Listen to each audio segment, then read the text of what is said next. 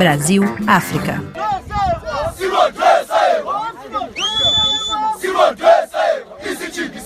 A primeira viagem do brasileiro Davi Almeida ao exterior começou há dois meses. O doutorando em filosofia pela Universidade de Brasília, aos 33 anos, está aqui na África do Sul. Veio pesquisar sobre a etnia Zulo, uma das principais do país. Povo com fama de aguerrido, criador da filosofia Ubuntu. Ubuntu traz uma perspectiva integrativa sobre a visão do que é a realidade e sobre o que é a saúde mental, que é invejável. Eu acredito que talvez a gente não conheça presentemente outro povo que tem uma concepção tão elaborada, tão rica no sentido da saúde das relações humanas.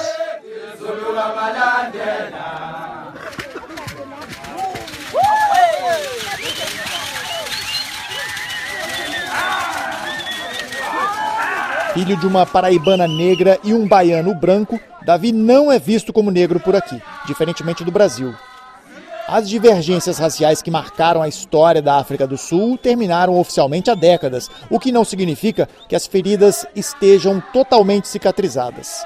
Eu percebi essa tensão racial, está muito mais evidente no lugar do que no Brasil, e eu estou tentando não intensificar, porque eu percebi que algumas conversas aqui não são bem-vindas, como no Brasil a gente faz com certa tranquilidade. É, tocar, por exemplo, na, na história do apartheid não, não é uma história que as pessoas gostem de, de se dirigir.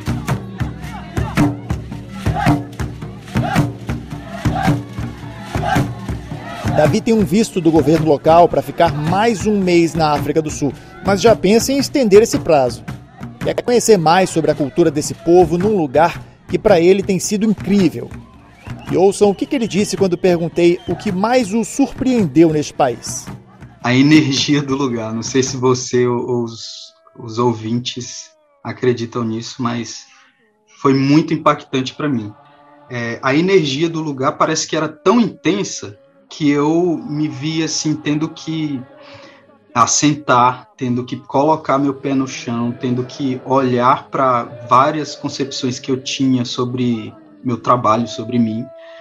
E assim, não, não foram conversas com pessoas o principal que me levou a perceber isso, mas a energia do lugar.